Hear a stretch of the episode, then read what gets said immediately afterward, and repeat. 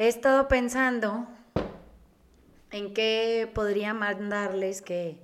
funcionara como un paliativo para estos momentos de obstrucción mental de dicha y gozo. Y entonces justo se me ocurrió eso, que podría mandarles un, un podcast, bueno, una grabación de audio de lo que el gozo significa, porque pues me puedo imaginar que en estos momentos gozo es lo único que están empezando a perder en este proceso de aquietarse, en medio de tanta mala noticia, o lo que parecerían ser malas noticias. Entonces, hay una clase que es la clase del gozo y que no, no muchos de ustedes la han tomado todavía porque solo unos muy poquitos grupos están terminando la carpeta 2 y es casi de los últimos temas que hay que revisar en ella. Entonces se me ocurrió que no sería nada de mala idea poder poner atención en esto, entonces ahí les va. Em, yo me he dado cuenta que me he convertido en una persona gozosa. Eso quiere decir que he pasado mucho tiempo trabajando en lo mío y por lo mío me refiero a mi quietud y mi libertad y mi sensación de amor y de felicidad, pero no siempre es fácil hacerlo porque no siempre tiene uno a disposición eh, recursos que, faciliten el acceso a, este, a esta forma de vida. Entonces, el gozo, que es uno de ellos, eh, la palabra en español, eh, si la traducimos al inglés, existe esta palabra que es, dice joy, pero en español abarca un montón de significados. Eso quiere decir que la palabra gozo es sinónimo de júbilo o de alegría o regocijo o deleite o placer, en fin. Y todos y cada una de las eh, palabras que acabo de describir para ustedes son parte de un estado natural humano. Lo que no sé si hay expertos en este asunto de gozar, pero lo que sí sé es que estamos predispuestos para vivir una vida llena, llena de gozo. Esto quiere decir que en lugar de estar enfocados en las patologías que padecemos o los defectos nuestros o de los demás, o las catástrofes universales, o las crisis estas de las que tanto se, habla últimamente, porque es que si no es de una cosa es de otra, o sea, si no son camas de hospital, son respiradores, y si no es papel de baño, y pues si no es gente enferma, y si no es gente recuperada, y si no es la, la ausencia de gel o de medicina, o total que en esto de operar desde la escasez o desde la carencia, eh, podríamos mm, autoobservarnos, parar y centrarnos en las cualidades positivas que sí tiene esto de estar vivo, como cuánta pinche belleza hay allá afuera, cuánto amor se, se recibe y se puede dar, la, la, profunda confianza que sentimos de una manera muy atípica en que todo va a estar bien, lo armónico de convivir con otra gente de pronto cuando estamos como conectados desde el alma, la paz o el gozo, para que nuestra verdadera esencia humana surja y se rescate de cualquier angustia o desesperación, o sea, surja como esta conciencia gratuita que ya tenemos y que provee eh, profunda alegría del momento presente, de lo que ya es. Entonces, ¿a qué me refiero con esto? Que ya eh, el bicho ya existe, o sea, ya anda ahí, ya voló, ya, ya contrajimos o no este, cualquier variable de enfermedades, incluso del pensamiento. Y lo que no hemos logrado hacer es centrarnos en las cualidades que se despliegan cuando la vida se pone difícil, porque en esto de estarse cayendo y tropezando y levantándose cada vez más fuertes, eh, eh, descubrimos que hay algo en nosotros mucho más grande que, la queja o que la incomodidad o la incertidumbre. Así es que podríamos pasar tiempo inspirándonos con cosas que aprendemos en el camino, o sea, el tiempo que tenemos disponible y no estamos usando porque nos sentimos encerrados o, acaparados en un entorno medio hostil, no nos permite regresar a, a ser estas personas estimulantes y que estamos desbordadas de sentido del humor. El mexicano mucho tiene de eso, pero también tenemos una forma muy atípica de contagiarnos de malestar. Eso quiere decir que de repente circula una cantidad de gravedad y tragedia y nos hacemos dueños de ella, pues a la pasada, como aquella clase de los gatos que dimos que, que pasa el gato y uno cree que es suyo cuando el gato brinca de casa en casa, o sea que le pertenece a todo mundo. Entonces, muchos de nosotros eh, pensamos y creemos que, las, que las cualidades del alma, como vivir en serenidad o tener eh, valor, este, lejos de ser cobarde, son solo ideas de esas que podemos usar para dar consejos o, para juzgar a los demás, pero la verdad es que eh, si nosotros entramos en contacto con una cualidad, es una experiencia tan básica como comer o caminar o dormir o bañarse. O sea que las cualidades se, se practican, eso quiere decir que una vez que se adquieren en comprensión, eh, hay que ponerlas a andar. Entonces, eh, lo que pasa es que si lo pensamos de manera muy honesta, hay un mundo enorme de circunstancias que no conocemos y, percepciones sutiles o, subjetivas que intercambian energía entre ellas. ¿Esto a, qué me refiero?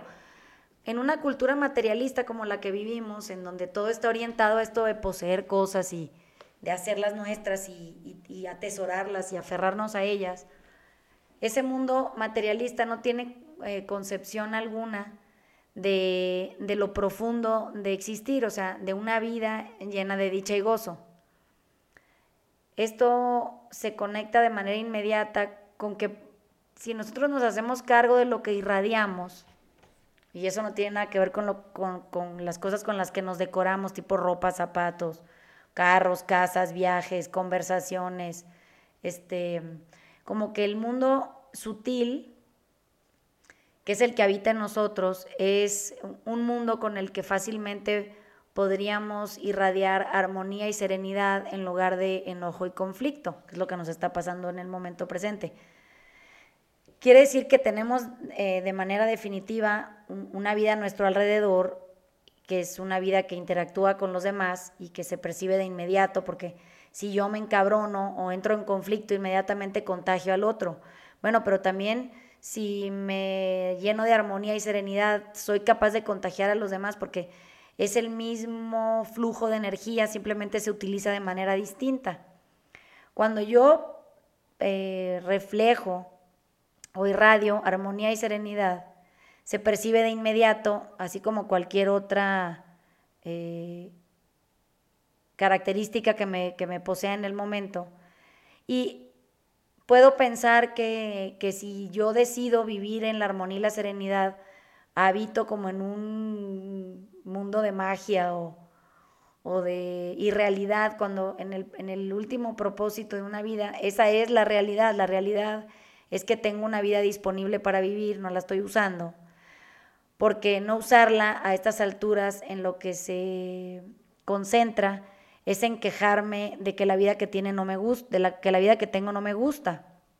que preferiría otra. Cuando todos somos parte de una catástrofe eh, contagiosa, eh, o, más bien, eh, lo digo mejor, una catástrofe de contagio, nos damos cuenta que recargarnos de perturbación, que no es ni nueva ni es positiva, y que no sirve, que no da nada, que no permite compartir mejor o crear y crecer. Yo estoy en un abismo eh, humano muy poco cercano a ser humano, o sea, suena más bien inerte ese lugar, es, como que ahí no hay vida. Así es que si yo lo que quiero es poder en estos momentos en donde todo se ve crítico, aunque no lo sea, eh, tocar el alma de un otro y dejar que ese eh, bienestar que proviene del gozo que yo siento toque el alma de esa persona, eso no tendría precio. Eso sería como repentinamente para el otro abrir los ojos y encontrarse con un alguien ahí, que pues en este caso tendríamos que ser nosotros, confiado, sereno, armónico, quieto, libre, feliz, que pueda experimentar momentos de extraordinaria belleza eh, a la par de ese otro ser humano y que le pueda proveer confianza en el hecho de nada más ser y estar aquí y ahorita, porque si entienden que esta crisis no va a durar y no es nuestra, es, es pasajera y es del mundo.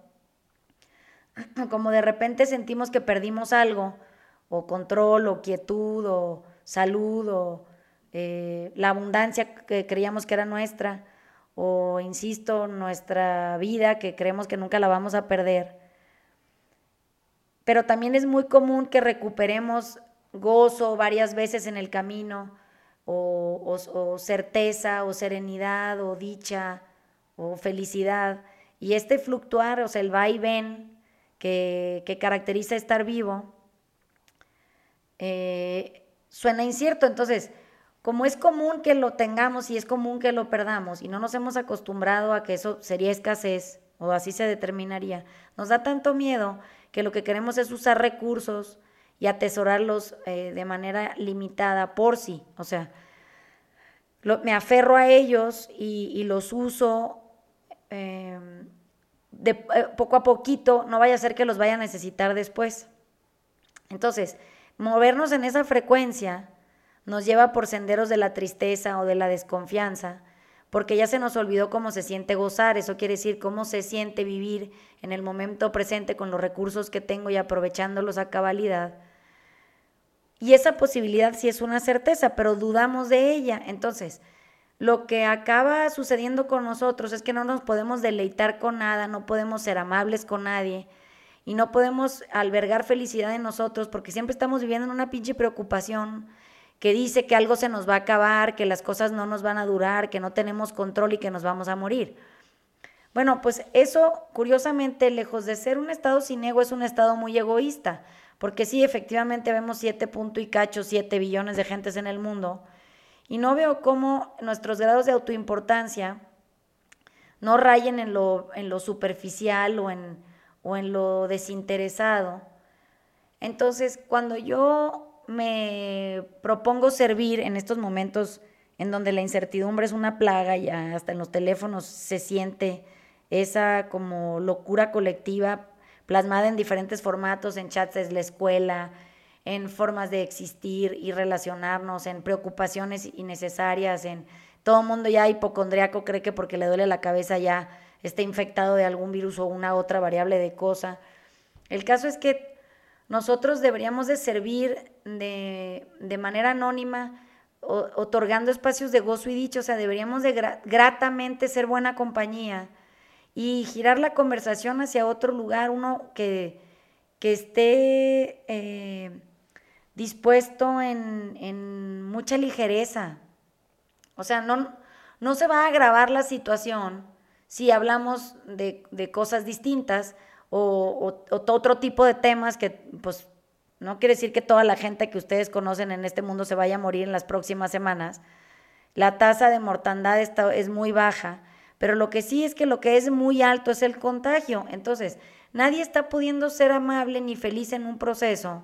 de entender que la vida nos trajo un ejemplo para que la pudiéramos valorar, para que pudiéramos reevaluarnos incluso nosotros puestos en ella para que veamos si verdaderamente no es absurda nuestra forma de existir,